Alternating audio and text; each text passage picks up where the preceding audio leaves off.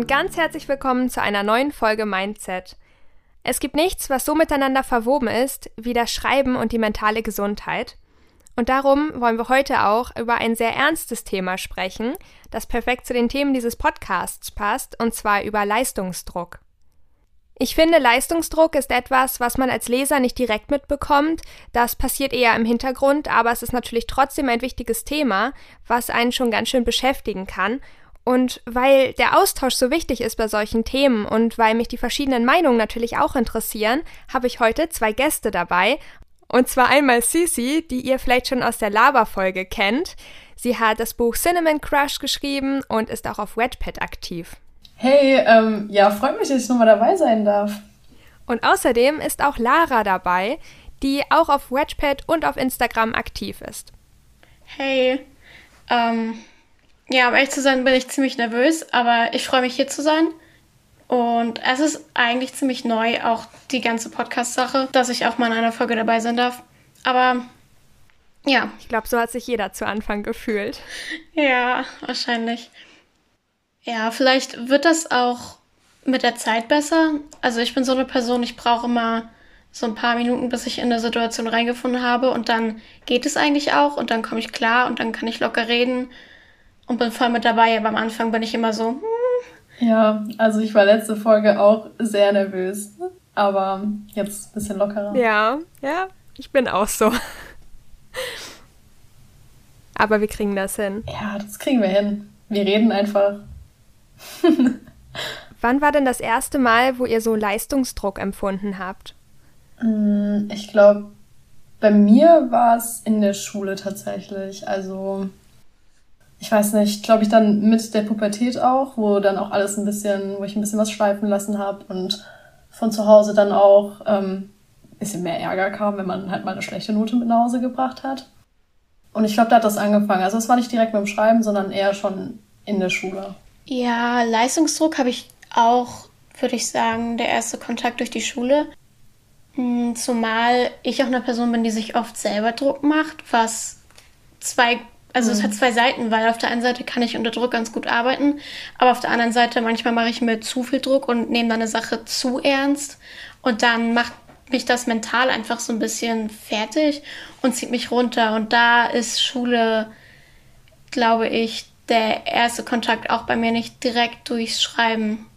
Ja, bei mir ist es auch die Schule. Auf jeden Fall. Ich weiß noch in der sechsten Klasse oder sowas, da war ich nicht so gut in Physik, aber ich glaube, das war auch ziemlich lehrerabhängig. Der hat so einschläfernd gesprochen.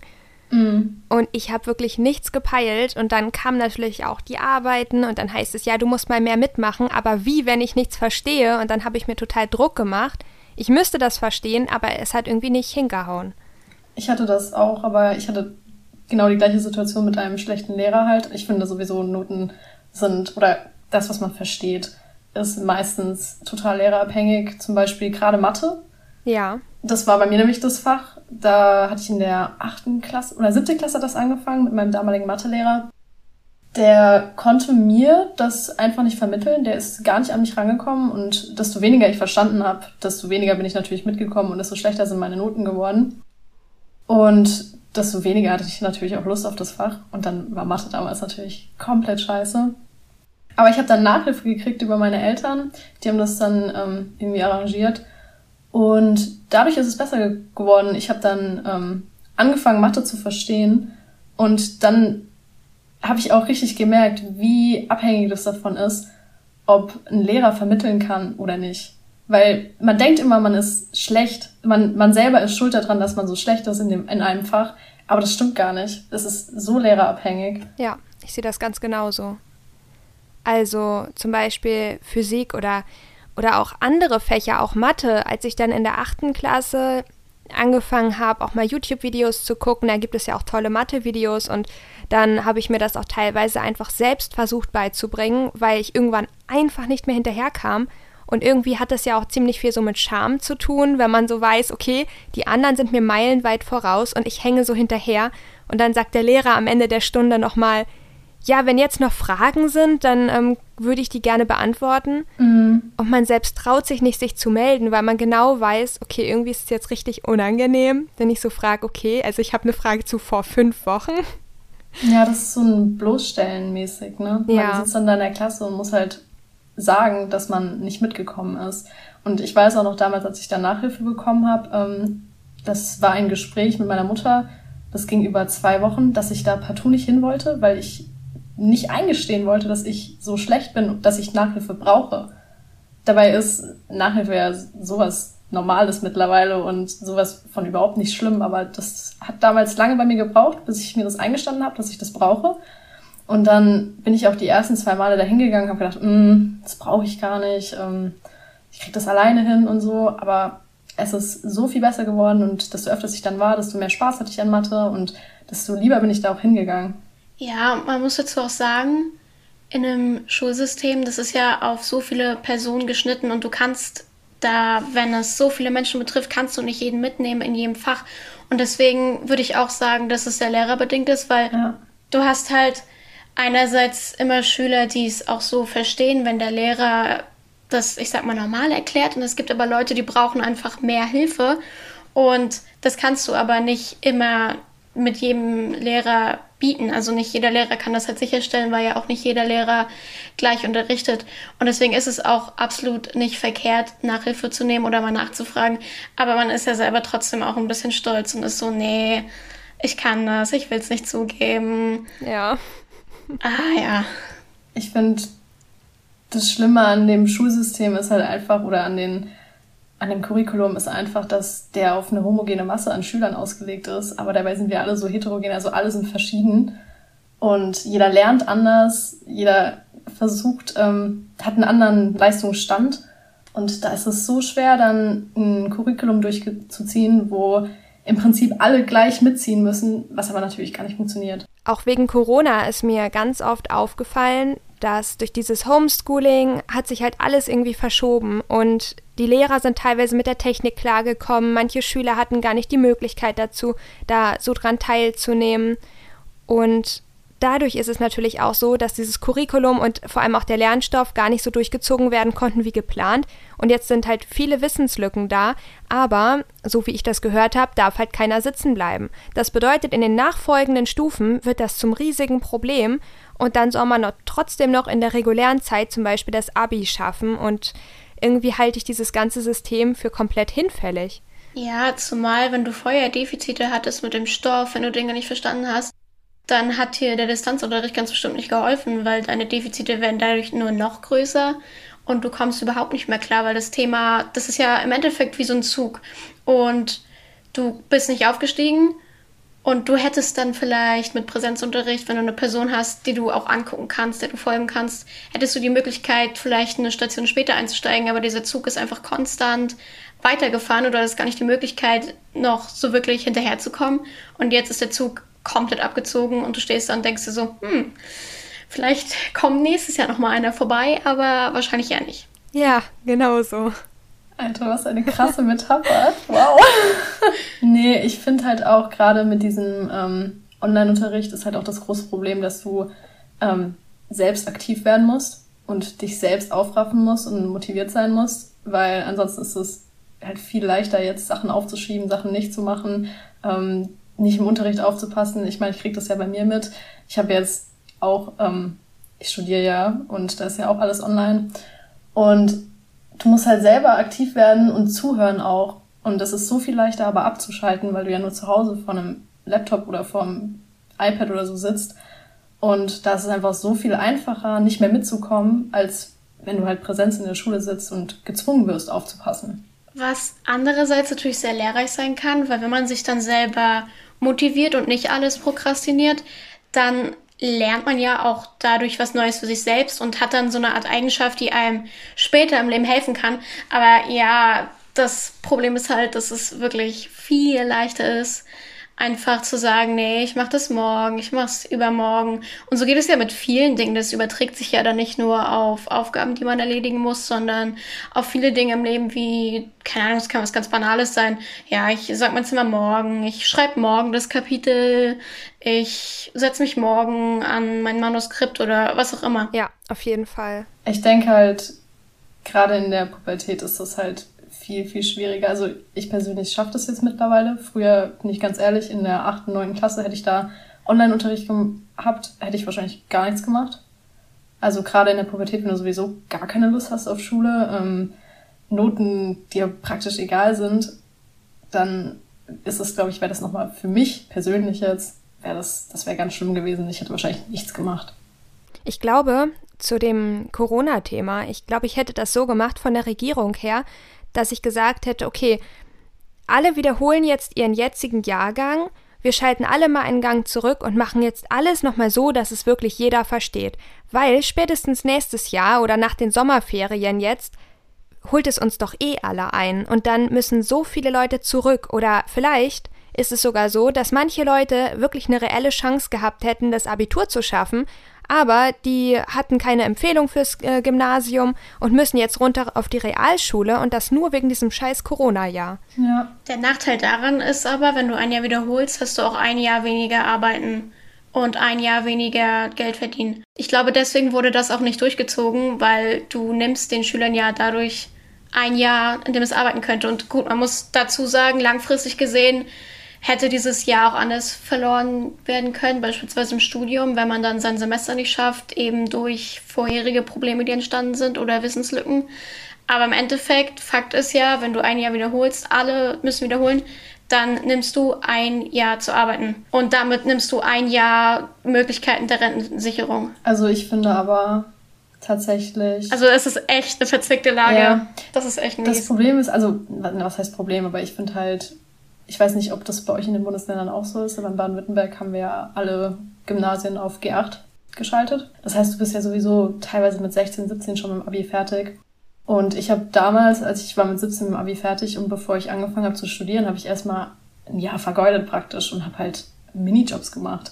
Das wäre halt nicht nötig gewesen und dementsprechend finde ich halt, hätte ich auch, also ich persönlich wäre auch ein Jahr länger in der Schule geblieben, bis 18 oder so. Das wäre für mich jetzt kein Problem gewesen. Aber ich verstehe deinen Punkt total. Also, das ist ja dann auch total subjektiv. Also, hier haben wir wieder G9. Echt? Ja, hier ist wieder G9, weil es zu viel Druck war und an mehreren Schulen war es auch der Fall, dass sich die Abiturienten so unter Druck gesetzt haben. Ich kenne da auch einen persönlichen Fall.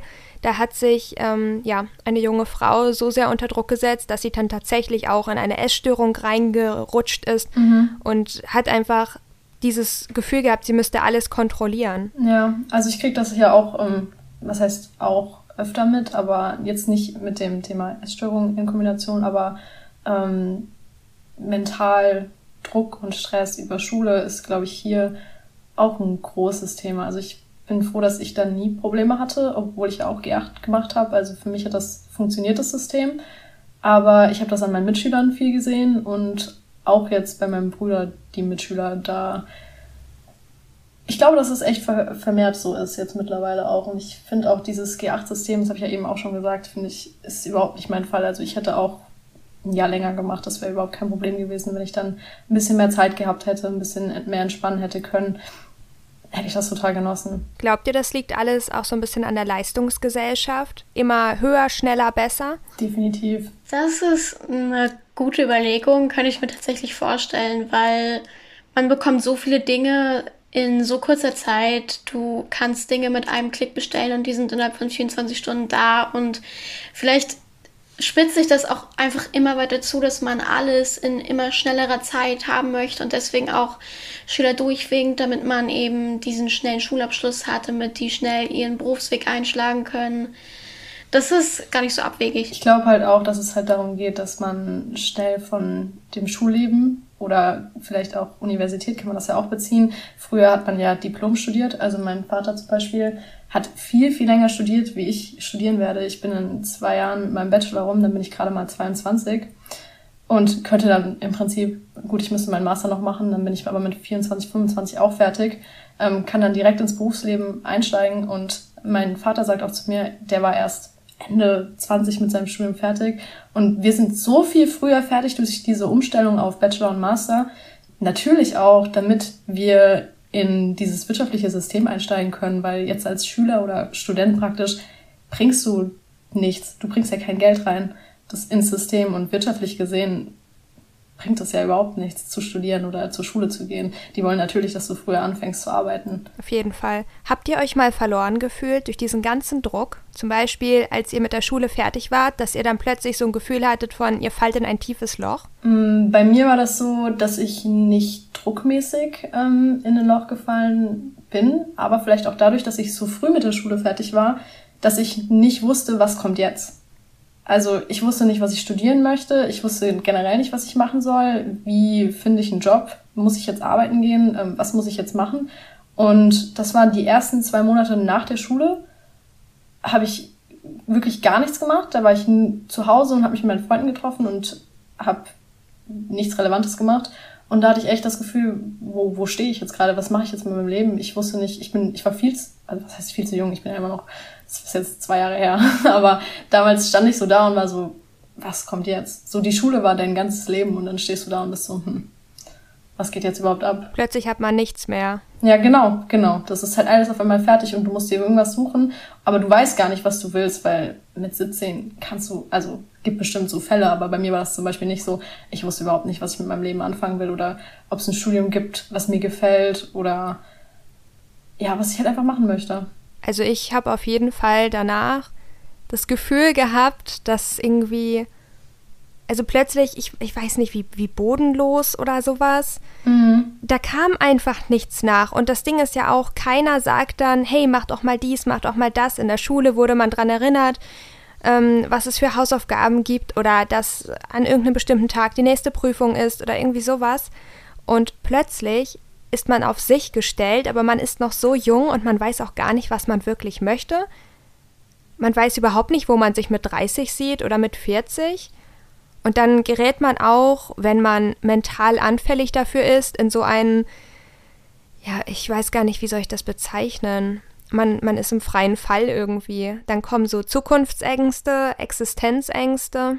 Ja, ich wollte gerade sagen, weil du, wenn du die Schule abschließt, bist du noch ziemlich jung und wenn du halt keinen Plan hast, was du später machen möchtest und dir sehr unsicher bist, hast du auch die ganze Zeit dieses im Kopf, ja, ich muss irgendwas finden und es sollte sich auch einfach gut anfühlen, weil ich werde es vermutlich in dieser Richtung ziemlich lange, also sehr viele Jahre auch mhm. lassen. Also ich werde dann sehr lange in diesem Bereich bleiben und da was zu finden, was macht mir Spaß, was erfüllt mich, wo sehe ich mich und wo kann ich auch spätere Bedürfnisse abdecken, jetzt beispielsweise finanziell, weil nicht jeder möchte unbedingt sein Hobby zum Beruf machen, weil es vielleicht ein finanziell gesehen in der Zukunft nicht zwangsläufig absichert. Und dann hat man so viele Faktoren, die damit reinspielen. wenn man sich nicht sicher ist, was man will, dann ist es halt schwierig, da auch wirklich was zu finden, weil man dafür eben auch versuchen muss, sich selber zu hinterfragen und sich sehr gut selber reflektieren muss, um sowas zu meistern. Ich hatte, ich hatte eine Zeit lang nach dem Abi,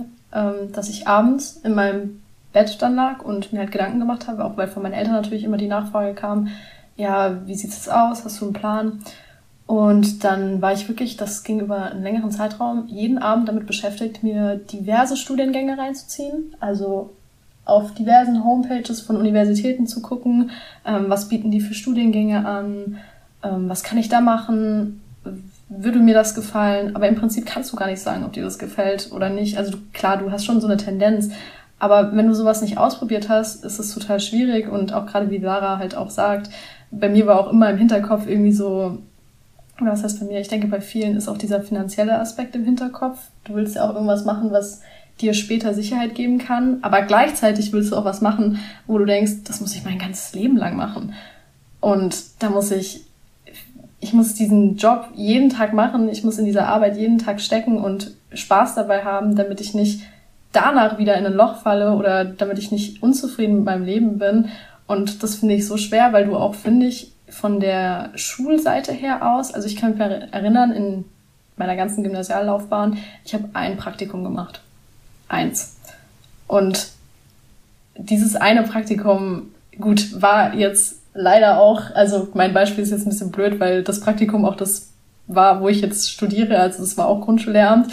Aber vielen geht es wahrscheinlich so, die haben damals irgendein Praktikum gemacht und dann stehen sie da mit einem Praktikum, wissen, okay, das hat mir jetzt nicht so gefallen, aber haben in andere Bereiche gar nicht reingeschnuppert. Das Schlimme ist ja auch, dass man in der Schule nicht darauf vorbereitet wird. Du wirst auf die alltäglichen Dinge des Lebens nicht vorbereitet. Ja. Als ich zum ersten Mal Steuern machen sollte, habe ich diesen Zettel durchgelesen vom Finanzamt und ich war so, okay, ich habe nichts verstanden. Dagegen war mein Physikunterricht super einfach. Das, damit musste ich mich zum Glück noch nicht auseinandersetzen, aber da habe ich richtig Angst vor. Richtig schlimm. ja. Oh ja. Ich weiß von Freunden tatsächlich, die, ähm, also eine meiner besten Freundinnen, die war auf der Realschule und hat danach ähm, ihr Fachabi gemacht. Und die haben in der Realschule viel, viel mehr ähm, Praktika und Berufserfahrung gemacht, weil es halt wirklich so ist, dass du im Realschulbereich auf das Arbeiten vorbereitet wirst und auf dem Gymnasium wirst du aufs Studieren vorbereitet. Das ist mir extrem aufgefallen. Ich glaube auch, die Frage, was ist, wenn ich in nichts gut bin, was ist, wenn ich nichts kann oder wenn ich unzufrieden bin, spielt da ganz groß noch mit rein. Und vor allem auch, wie peinlich wäre das, wenn ich jetzt was ausprobiere und dann wechsle ich fünfmal den Studiengang oder ich weiß überhaupt nicht, was ich tun soll, nachher breche ich ab und dann lande ich unter der Brücke. Also dieses Extremdenken, da erkenne ich mich sehr gut drin wieder. Vor allem willst du ja auch nichts verschwenden an Zeit. Ja, ich mich auch. Ich glaube, ich wäre auch so eine Person, die da sofort den Teufel an die Wand malt und sich extrem Gedanken über alles Mögliche macht. Generell dieses zu viel über etwas nachdenken, bis man es einfach zerdenkt hat. Mhm. Und dann am Ende ist es doch nicht so schlimm, aber man denkt sich so, oh Gott, warum habe ich mir so viele Gedanken darüber gemacht? Warum habe ich mir so einen Druck gemacht? Ja. Das ist so oft in meinem Leben. Ich denke auch, da ist gerade so auch dieses, ähm, du willst ja auch keine Zeit verschwenden. Und wenn du dann in einen Studiengang reinschnupperst, ein ganzes Semester lang, und du merkst, es gefällt dir nicht und dann musst du es abbrechen und was Neues anfangen, dann hast du ja schnell mal ein halbes Jahr verschwendet. Irgendwie, wo du gleich das machen können, was du machen willst. Und da kommt dann der Spruch ins Spiel, Zeit ist Geld. Genau. Ja. Das nimmt dir ja übel viel Zeit weg, wo du früher anfangen könntest. Ja, das ist halt, das ist halt blöd, wenn man das in der Gesellschaft immer so hört, dass man Zeit verschwenden kann, weil im Endeffekt ist es eigentlich keine verschwendete Zeit, wenn man einfach Lebenserfahrung sammelt. Und wenn du ein halbes Jahr lang vielleicht eine Sache machst, die dir nicht gefällt, dann fühlt es sich im ersten Moment an wie Verschwendung. Aber im Endeffekt muss man immer im Hinterkopf behalten, es ist keine Verschwendung, wenn ich was dazu lerne. Es Mhm. wird mich nicht umbringen, wenn ich eine Sache mache, ein halbes Jahr, wo ich dann am Ende sage, ja, es hat mir nicht wirklich was gebracht, weil im Endeffekt, es bringt dir trotzdem noch Erfahrung. Du ziehst einen Mehrwert raus. Und das ist immer von Vorteil. Und das Problem ist aber, dass man zu oft solche Dinge als Nachteil sieht, obwohl es im Endeffekt kein Nachteil ist, weil du lernst was. Vielleicht sieht man das selbst ja gar nicht als Nachteil, aber die Eltern, die Verwandten, vielleicht kriegt man ja von außerhalb Druck. Ja. Ui, ja, das ist dann natürlich blöd, wenn das Umfeld nicht mitspielt und einen nicht so wirklich unterstützt. Ich erhöhe mal den Druck und zwar, wie das wohl ist, wenn man Künstler werden möchte und man weiß, nichts anderes kommt für mich in Frage, wenn man sagt, ich habe diverse Studiengänge mir angeguckt in jede verschiedene Richtung. Ich könnte das machen, ja, klar, schon irgendwie, aber am liebsten wäre ich beispielsweise Autorin. Da ist der Druck nochmal höher. Ja, ja, Definitiv. Also ich denke, ich weiß nicht, ich kann jetzt nur für mich sprechen, aber ich denke, Lara wird es ähnlich gehen oder dir vielleicht auch. Ähm, dieses Autoren-Dasein, dieses Autoren-Sein wollen, kam für mich genau aus dem, genau deswegen nie in Frage. Weil das so schwierig ist. ja, es war mir auch so. Also früher in der Grundschule Ja. wollte ich immer Autorin werden. Aber irgendwann hat sich das einfach nicht mehr so weiterentwickelt. Also ich dachte mir dann irgendwann, es ist, es macht mir Spaß und es ist ein super Hobby, aber ich könnte mir nicht vorstellen, das hauptberuflich zu machen.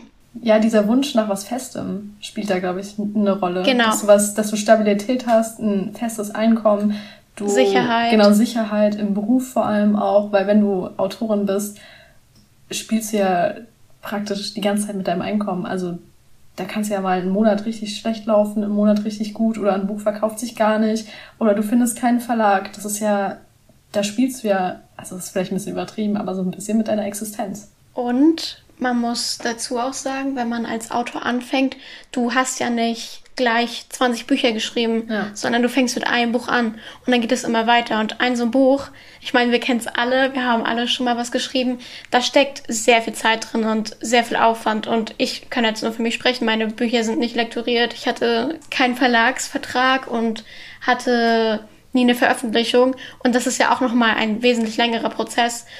Und dann hast du in der Zeit, in der du schreibst, abgesehen von dem Buch, das dann vielleicht veröffentlicht ist, hast du auch keine Möglichkeit, weiteres Einkommen zu bekommen. Und wenn du erst ein Buch, sag ich mal, veröffentlicht hast, dann ist das, würde ich mal sagen, auch sehr wenig. Und dann wird es vielleicht immer mehr, desto mehr Bücher du geschrieben hast. Aber man muss halt bedenken, dass es ein sehr langer Weg bis dahin ist. Auf jeden Fall. Aber also, ihr braucht mir jetzt keine Angst zu machen. nee, weil, ähm, also das, was ihr da beschreibt, kann ich natürlich sehr gut verstehen. Ich komme aus einer Familie, wo auch einige Selbstständige dabei sind. Das bedeutet also, ich kenne das Problem und trotzdem weiß ich nicht genau warum, aber ich werde komplett von diesem Künstlerdasein angezogen. Finde ich aber super toll auch. Vielleicht ist es auch so ein bisschen der Nervenkitzel, dass man nicht wirklich weiß, was auf einen zukommt und dass man nicht weiß, wohin es einen verschlägt, ob man vielleicht wirklich großen Erfolg hat und sehr populär ist oder ob es ähm, normal läuft und man Spaß hat. Also dieses Ungewisse, vielleicht ist es das, was darin auch ein Stück weit attraktiv ist. Ich finde das einfach nur unglaublich mutig vor allem. Also Ja, ich, auch, wäre ich auch, weil in der ich Hinsicht nicht mutig könnte genug. sowas nicht. Genau, same. Also für mich wäre da immer im Hinterkopf, was, wenn jetzt ein Buch ankommt und dann schreibe ich ein nächstes Buch und das floppt. und noch eins und die kommen dann gar nicht mehr gut an oder das ist nicht die, die Zielgruppe wird nicht erreicht, die ich erreichen wollte und das Buch verkauft sich nicht und dann stehe ich da und habe im Prinzip nichts. Vor allem, wenn man mal Erfolg hatte,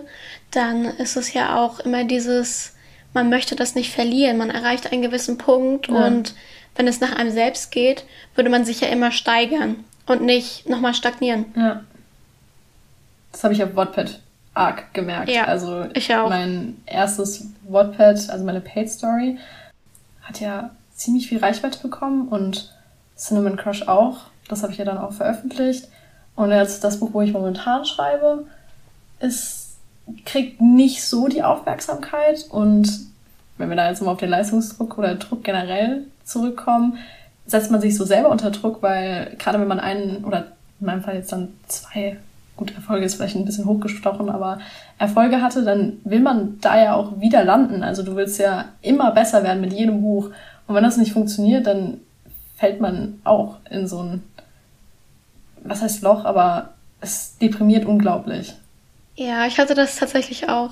Ja, du hast diesen Pegel und das schon mal erreicht und Genau. wenn du da nicht wieder rankommst, dann ja, ja, den Druck kenne ich auch. Aber es ist ja auch auf Instagram der Fall, dass wenn du Mhm. nicht regelmäßig etwas postest, der Algorithmus dich irgendwie verschluckt. Gut, mit Instagram. Da bin ich halt null aktiv. Ich mache da überhaupt nicht so nichts. aus. Also Ich gar auch nicht, meine Welt. Dementsprechend kann ich dazu nichts sagen. Ja, ich wollte immer versuchen, da mein, auch mein Buch, gerade da viel Werbung auf Instagram zu machen und dementsprechend auch sehr aktiv zu sein. Aber leider bin ich so Social Media mäßig, was halt Instagram oder vielleicht auch TikTok oder wo man halt alles so bewerben kann mit seinen, werben kann mit seinen Büchern, bin ich leider nicht so in diesem Game drinne. Ich verstehe das nicht so ganz, wie das funktioniert. Ich bin da nicht aktiv genug wahrscheinlich. Das ist überhaupt nicht meine Welt leider. Was mich mal interessieren würde, habt ihr schon mal beim Lesen Druck verspürt? Also so in Richtung, ähm, dass ihr ein Buch irgendwie ein halbes Jahr neben euch liegen hattet auf dem Nachttisch oder keine Ahnung wo und dann äh, wart ihr so, okay, irgendwie langsam müsste ich es mal beenden? Mm, Ja, tatsächlich hatte ich sowas neulich mit einem Buch. Also es gab eine Reihe, in der ich mir den ersten Teil vor zwei oder drei Jahren gekauft hatte. Und ich habe das drei oder viermal angefangen und ich habe es mehr oder weniger immer an derselben Stelle äh, abgebrochen. Und dann habe ich es irgendwann genommen, weil ich irgendwie Lust drauf hatte, aus welchen Gründen auch immer. Und habe es dann in einem Rutsch durchgelesen und dachte mir so, hä, was war mein Problem mit dem Buch? Also es war nicht so schlecht, also es war auch nicht schlecht, aber irgendwie seltsam. Und das gleiche habe ich jetzt aber wieder mit dem zweiten Teil. Den zweiten Teil habe ich auch noch nicht angefangen. Was für eine Reihe ist das, ich mm, Schattendieben hieß der erste Teil. Das war so ein Fantasy-Roman. Ah, okay. mm. Nee, das sagt mir leider nichts. Aber ich weiß, was du meinst. Also wenn man, ich weiß nicht, ich habe da manchmal das Gefühl, es gibt so Zeitpunkte, wo bestimmte Bücher gelesen werden wollen. Also ich habe das nämlich manchmal, dass ich ein Buch anfange und nach den ersten zwei Kapiteln schon merke, da habe ich gar keine Lust drauf oder da quäle ich mich durch. Und dann ein halbes Jahr später oder ein paar Monate später nehme ich dieses Buch wieder in die Hand und auf einmal denke ich so, huch, warum genau hatte ich da jetzt Probleme mit? Dann lese, lese ich das innerhalb von ein paar Tagen durch und bin so, woran hat das gelegen, dass ich mit diesem Buch so Probleme hatte? Und vielleicht gibt es da einfach so einen Zeitpunkt, wo bestimmte Bücher einfach reinpassen und bestimmte Bücher nicht. Ich glaube aber auch auf Bookstagram gerade ist das so, wenn du Rezensionen schreiben sollst, dann ist das ganz schwierig teilweise, weil du gar keine große Lust hast vielleicht auf irgendein Buch, aber du weißt, okay, morgen sollte ich das langsam mal fertig haben und dann wird dieses Hobby Lesen plötzlich zu etwas, was unglaublich viel Druck verursacht. Hattest du es schon mal oder?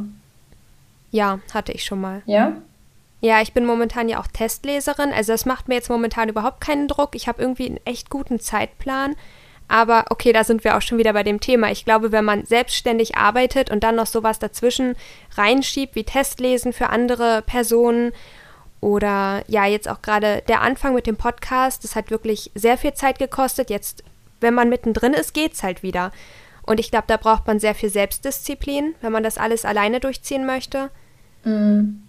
Ja. Ja, ich, man muss halt immer hinten dran bleiben und gerade am Anfang ist es, glaube ich, unglaublich schwierig, dass man nicht die Lust verliert, vor allem weil man ja nicht von Anfang an gleich den größten Erfolg hat. Also es baut sich ja meistens auf, das kommt ja erst nach einer Weile und dann, dass man am Anfang nicht die Lust verliert. Nach dem wievielten Buch hattet ihr auf Wattpad den ersten Erfolg? Bei mir tatsächlich mit dem zweiten, also ich habe zwei Werke auf Wattpad, wobei ich dazu sagen würde, dass mein erstes Werk nicht wirklich ein Buch war. Dafür war es, glaube ich, nicht so lang und das hat sich auch nicht wirklich so angefühlt. Mm, das zweite Buch war ja I Lie to You. Und dadurch, dass ich das beendet hatte, kurz, kurz nachdem es in den Lockdown gegangen ist. Und ich glaube, dass es einfach von der Handlung her recht interessant war. Also dadurch, dass es eben viele angesprochen hat, so ein bisschen Klischee Dadurch hat es ziemlich schnell viele Leser angezogen nach dem Beenden. Und dann hatte das teilweise 1000, 2000 Reads am Tag und ich habe ziemlich schnell auch die 100.000 Marke geknackt. Also das ist, glaube ich, nach dem Beenden innerhalb von zwei, drei Monaten geschehen. Das war extrem und in dem Moment war ich auch so, wow, krass. Und da hatte ich zum ersten Mal, also zum ersten Mal, ja doch, auf Wattpad auch Druck, weil ich mir so dachte, du hast gerade eine Leserschaft, die halt liest und du müsstest das irgendwie versuchen mitzunehmen, auszubauen. Solche Gedanken habe ich mir dann dazu gemacht. Und das Problem, was heißt das Problem? Aber mh, mm, an sich, ich habe das jetzt auch nur mitbekommen, also so wirklich mitbekommen, durch den Podcast, weil du ja mit mehreren Leuten schon über deren Webpad-Laufbahn gesprochen hattest, ist mir so aufgefallen, dass das absolut nicht normal ist, dass man zwei, drei Monate nachdem man auf Webpad ein Buch angefangen hat, die 100.000 Marke knackt oder so. Und da war ich dann auch so krass, also dass ich mich sehr glücklich schätzen kann. Und was ich jetzt aber merke, ist dieses, früh hat man eine eine krasse Nummer erreicht. Also für mich ist es wirklich eine krasse Sache gewesen. Vor einem Jahr ungefähr war das. Das war für mich, wow, hätte ich niemals mit gerechnet. Und jetzt ist es so, dass ich aber mh, mm, vor allem bei meinem derzeitigen Buch nicht wirklich eine große Leserschaft habe, weil Wattpad generell gefühlt auch sehr ruhig geworden ist. Und da mache ich mir dann Gedanken, weil ich halt merke, ich habe einmal einen hohen Punkt erreicht, aber seitdem geht es halt konstant bergab. Und das ist eine Sache, bei der ich mir Gedanken mache und bei der ich dann auch oft frage, ist es meine Schuld? Ist es mein Schreibstil? Ist es, hätte ich irgendwas anders machen müssen? Was habe ich falsch gemacht? Woran liegt es? Und das ist eine Sache, die halt auch ziemlich viel dann mit Motivation zum Schreiben zusammenhängt bei mir, weil mich das oft runterzieht und ich mir oft darüber Gedanken mache. Ja. Ich mache mir auch viele Gedanken. Ja, das war bei mir auch so. Oh Gott, I Lied to You, die erste Fassung, die war so furchtbar, ne? Und das ist die Fassung, die halt die meisten gelesen haben. Das ist eine Sache, die mich heute noch manchmal nervt, weil diese erste Fassung war so schlimm und ich habe dieses Buch bestimmt drei oder viermal überarbeitet und mittlerweile bin ich zufrieden mit der Fassung. Aber die erste Fassung, die, die am populärsten gewesen ist, ist einfach mit Abstand die schlechteste und es ist mit Abstand das schlechteste Werk. Und alles, was danach kam, war gefühlt um Welten besser, weil wenn man viel schreibt in kurzer Zeit, verbessert man sich ja auch extrem. Aber das ist eine Sache, oh, erste Werke, ganz schlimm. Ja, das ist auch so eine subjektive Sache. Also ich würde mein Buch jetzt auch nicht, also meine Pet Story würde ich nee, ich kann die nicht lesen, da kriege ich selber Cringe-Anfälle des Todes. Ähm, aber wenn ich mich dran erinnere, ich habe damals I Lie to You in der ersten Fassung gelesen und ich erinnere mich jetzt nicht dran, dass ich da irgendwas groß auszusetzen habe. Also ich denke, das ist so eine persönliche, subjektive Sache, wenn man sieht, wie sehr sich sein Schreibstil selber entwickelt hat. Und dann liest man alte Sachen, dann denkt man sich, oh Gott, da machst du Fehler, die machst du heute nicht mehr. Oder du schreibst Sätze, machst Beschreibungen, die würdest du heute nicht mehr so machen. Und dann fällt dir das viel krasser auf, wie jetzt halt anderen, die deine ersten Werke lesen. Ja, man selbst ist einfach nur unglaublich kritisch mit sich. Ja. Also zum Beispiel jetzt ähm, Lügennetze war ja das erste Buch, mit dem ich so richtig krassen Erfolg hatte. Das ging wirklich also ganz, ganz schnell und dann irgendwie in die 125.000 Reads innerhalb kürzester Zeit. Also kein Wunder, dass es dann auch für das Paid Stories Programm irgendwie ausgewählt mhm. wurde. Das Konzept finde ich auch nach wie vor gut. Aber irgendwie mit meinem Schreibstil komme ich nicht mehr klar. Ich habe das mit 16 geschrieben und das ist vier Jahre her. Ja. Und also ich verstehe nicht, andere Leute sagen mir immer, wieso, das ist doch gar kein Problem, das liest sich doch toll, aber ich persönlich, ich kann es mir nicht angucken. Ja, kenne ich. Also bei mir merkt man halt auch bei der Paid Story extrem, dass ich da über zwei Jahre lang dran gearbeitet habe, weil die ersten Kapitel sich krank von den letzten Kapiteln unterscheiden, also von der Qualität her. Und das Ding ist ja. Ja, als hätte es jemand anderes geschrieben oder so. Genau, ja. und das Ding ist ja auch bei Paid Stories ist ja, dass man die, bei mir sind es die ersten zehn Kapitel kostenlos lesen kann. Und dann liest man diese schlechten Kapitel und denkt so, was für den Müll soll ich bezahlen? ja. Und eigentlich wird es erst am Gegenende schreibstilmäßig, also ist es dann nicht mehr so, dass ich das cringe, wenn ich das lese. Bei den letzten Kapiteln, die sind okay. Macht ihr euch Gedanken darüber, dass ähm, es irgendwie jede Geschichte oder je, jeden Anfang einer Geschichte schon mal gibt? Also ich habe mal gelesen, dass es irgendwie drei verschiedene Geschichten gibt, ähm, die quasi in der Welt existieren und alles Weitere wird daraus abgeleitet. Versteht ihr, wie ich das meine? Mhm. Ja. Ja, definitiv. Also manchmal hat man so Grundideen und denkt so, hm, das könnte eine coole Story werden, aber dann fällt dir auf, fällt dir auf einmal auf, so einen Film habe ich schon mal gesehen, so eine Serie habe ich schon mal gesehen, so ein ähnliches Buch habe ich schon mal gelesen. Meine Idee ist nicht neu. Ja, ja. Ja, alles gibt es irgendwie schon mal. Genau. Ich versuche dann immer so den Prolog möglichst spannend zu machen, aber das erste Kapitel bei einem Buch von mir, das ist, es beginnt damit, ja, sie zieht in eine neue Stadt, sie geht zur Schule oder so, keine Ahnung. Sie. Jemand guckt aus dem Fenster. Fängt, ja, ja, so ähnlich. Sie fängt an, irgendwie zu studieren. Also das ist bei sogar zwei Büchern, wobei die Situation immer noch eine andere wäre. Und das andere, Love Letters, da geht die im ersten Kapitel zur Schule. Und das sind absolut langweilige Buchanfänge. Die Buchanfänge, die müssen irgendwie spannend sein, um den Leser dran zu behalten. Ja. Dann braucht man gefühlt immer die größten Cliffhanger, man braucht den stärksten Plot-Twist und man braucht auch noch ein zufriedenstellendes Ende. Und die Charakterentwicklung auch noch. Ich finde aber, den Druck hat man nicht nur bei ähm, Inhalten, sondern auch bei außergewöhnlichen Charakteren. Dass du aufpassen musst, dass deine Charaktere sich nicht ähneln, dass die alle irgendwie eine bestimmte Eigenheit haben. Ich weiß nicht, damals war es ja so, dass es in jedem Buch, also das gab mal eine Zeit lang diese Wattpad Phasen, würde ich fast sagen, dass du in jedem Buch äh, dieses Mauerblümchen hattest und den Bad Boy. Und dann wollte man davon wegkommen und dann hatte man aber in jedem Buch ähm, eine, ein Bad Girl im Prinzip, so ein toughes Mädchen.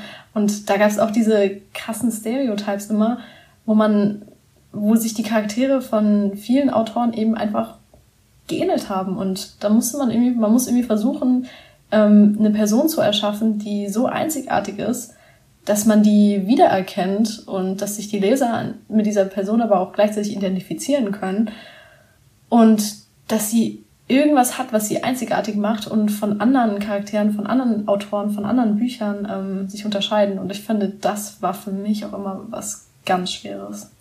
Von den eigenen Büchern müssen sich die Charaktere auch unterscheiden. Und vor allem müssen sich die eigenen Bücher genau. von den anderen ja. eigenen Büchern noch unterscheiden. Also jeder Roman muss besser sein als der vorherige. Mhm. Dieser Druck.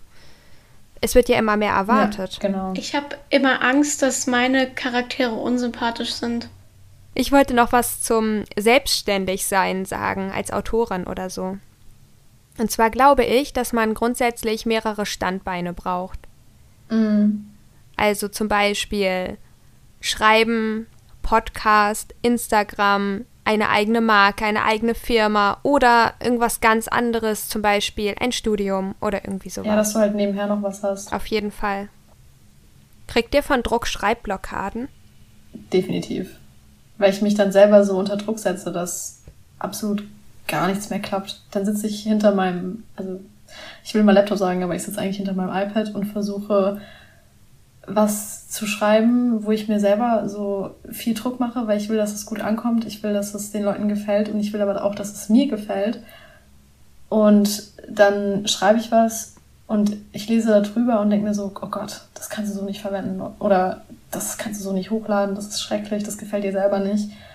Ähm, aber dann hast du ja gleichzeitig den Druck, dass du ja regelmäßig updaten musst. Davon, darüber hatten wir es ja vorhin. Wenn du nicht regelmäßig updatest, ähm, ist ja der Algorithmus, äh, lässt sich dann durchrutschen.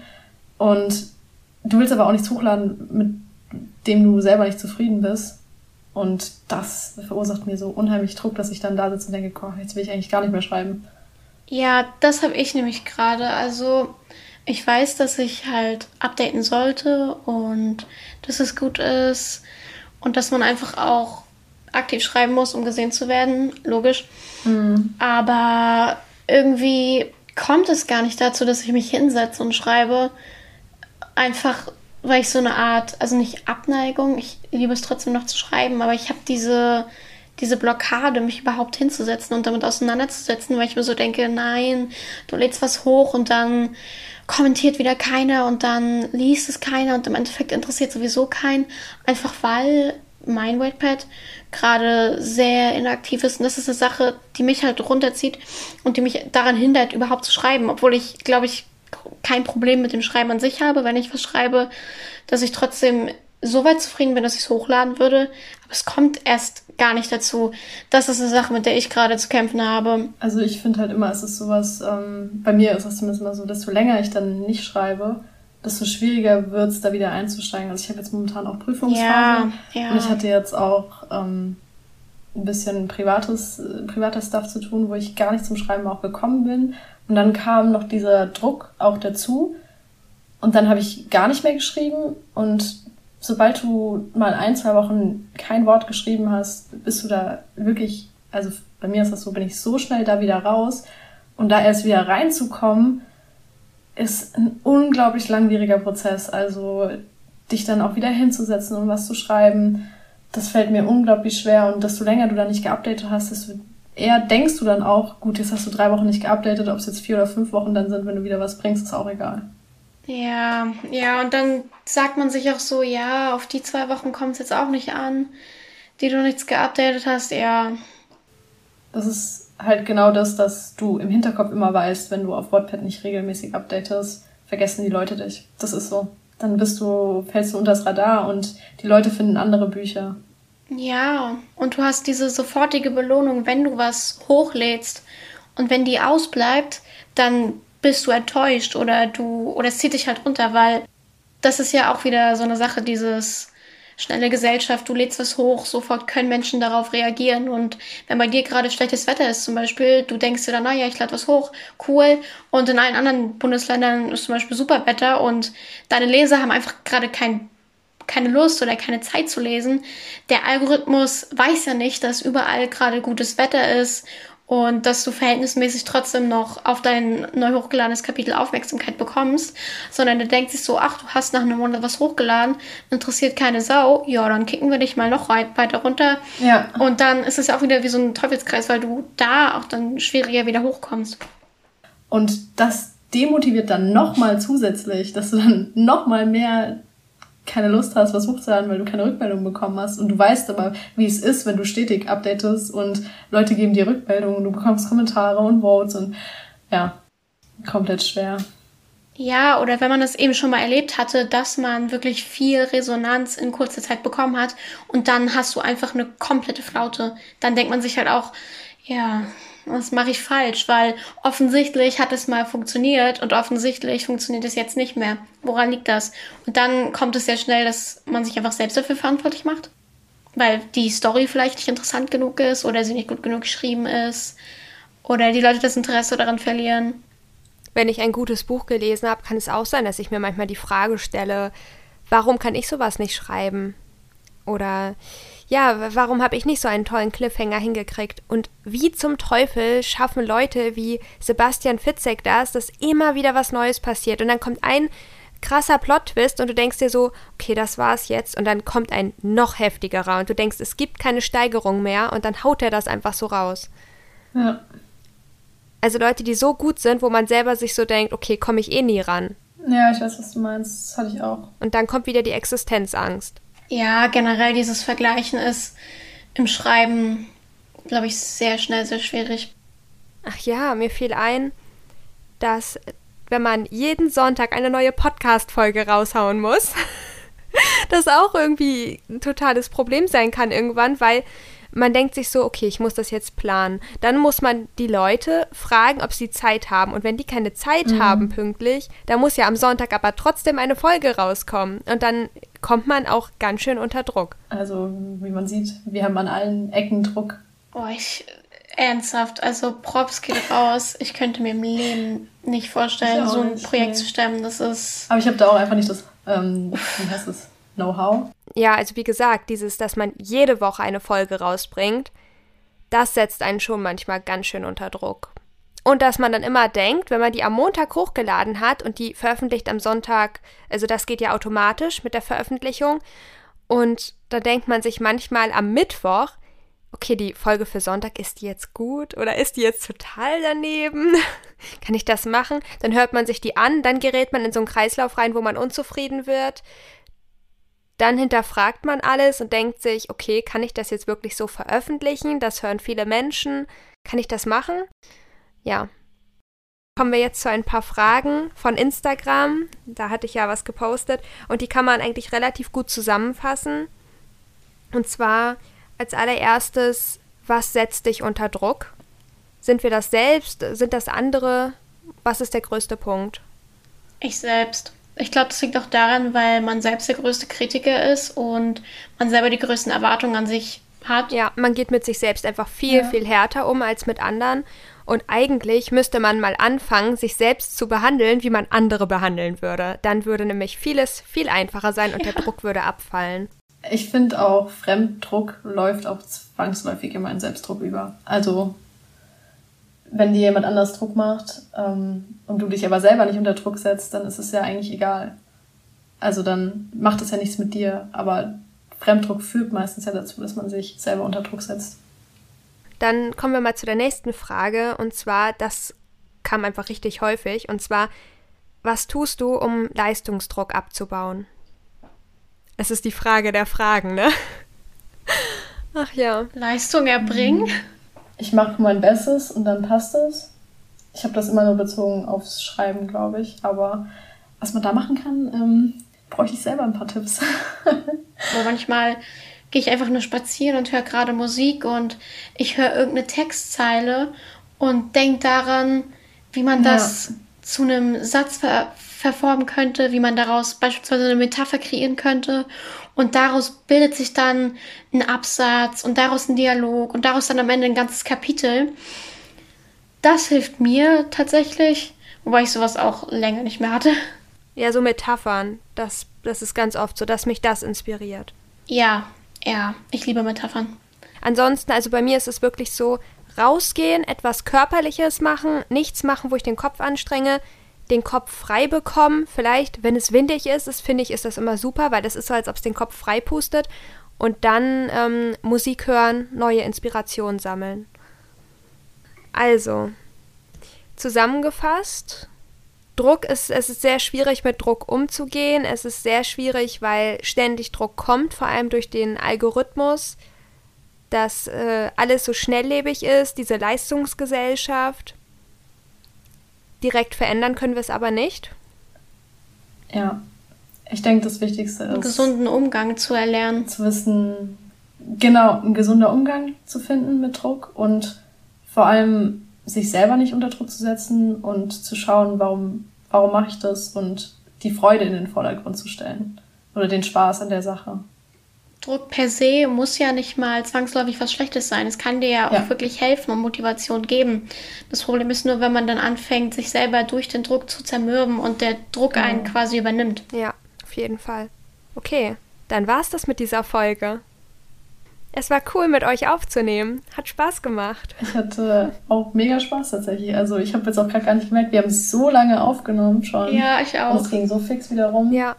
Ja, ich habe auch gerade auf die Uhr geguckt. Es ist echt viel Zeit vergangen, aber man hat es gar nicht gemerkt im Gespräch. Dann bedanke ich mich, dass ihr heute dabei wart. Ich danke, dass ich dabei sein durfte. genau, ich wollte gerade sagen. Wir danken auch. Kein Problem. Bis dann. Bis zum nächsten Mal. Bis dann.